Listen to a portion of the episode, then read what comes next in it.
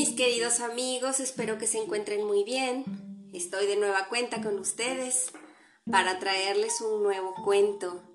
En esta ocasión, bueno, pues eh, estamos trabajando con Alexandro Dumas. Espero que les guste. A mí me parece que sus cuentos tienen muy bonito mensaje y, espero que a ustedes también se los parezca.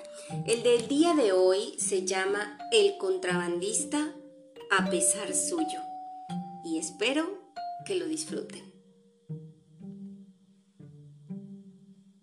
Entre todas las capitales de Suiza, Ginebra representa la aristocracia del dinero.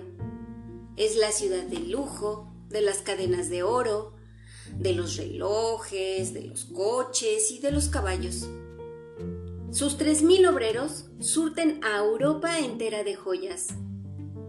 El más elegante de los almacenes de joyería de Ginebra es sin disputa el de Beauté. Estas joyas pagan un derecho por entrar en Francia, pero mediante una comisión de un 5%, el señor Beauté se encarga de hacerlas llegar de contrabando. El negocio entre el comprador y el vendedor se hace con esta condición. A la luz del día y públicamente como si no hubiese aduaneros en el mundo. Es verdad que el señor Beauté posee una maravillosa destreza para desbaratarles los planes. Una anécdota entre mil vendrá en apoyo del elogio que nosotros le hacemos. Cuando el señor conde de Saint Creek era director general de aduanas, oyó tan a menudo hablar de esta habilidad, gracias a la cual se engañaba la vigilancia de sus agentes, que resolvió asegurarse por sí mismo de si todo lo que se decía era verdad. Fue, en consecuencia, a Ginebra. Se presentó en el almacén del señor Beauté y compró joyas por valor de 30 mil francos, con la condición de que le serían entregadas sin derechos de aduanas en su hotel de París. el señor Beauté aceptó la condición como hombre habituado a esta clase de negocios y únicamente presentó al comprador una especie de contrato privado, por el cual se obligaba a pagar además de los 30 mil francos de adquisición, el 5% de costumbre.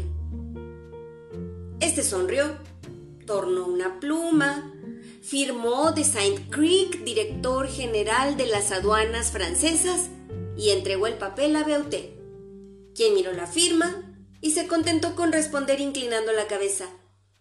Señor director de aduanas, los objetos que usted me ha hecho el honor de comprar llegarán tan pronto como usted a París.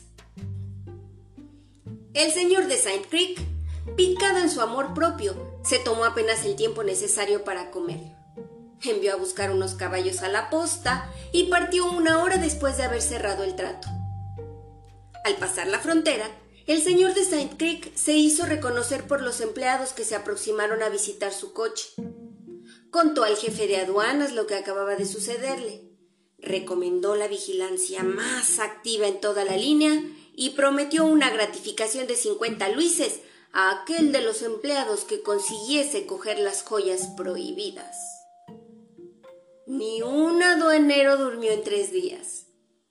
Durante ese tiempo el señor de Saint Creek llega a París, entra a su hotel, abraza a su mujer y a sus hijos y sube a su habitación para quitarse el traje de viaje. La primera cosa que ve sobre la chimenea es una elegante caja, cuya forma le es desconocida.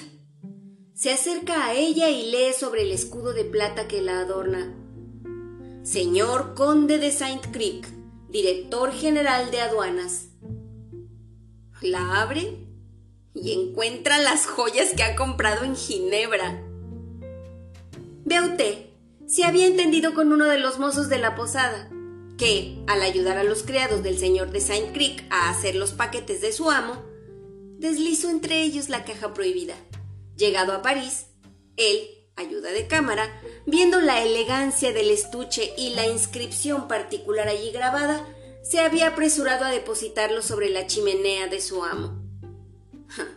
El señor director de aduanas era el primer contrabandista de Francia. Y ese es el fin de este cuento. Espero que les haya gustado. Es uno muy cortito, pero estuvo bueno, ¿verdad que sí? Y si les gustó, compártanlo por favor con todos sus amigos. Nos escuchamos en el siguiente episodio para descubrir otros mundos sin movernos de aquí. Adiós.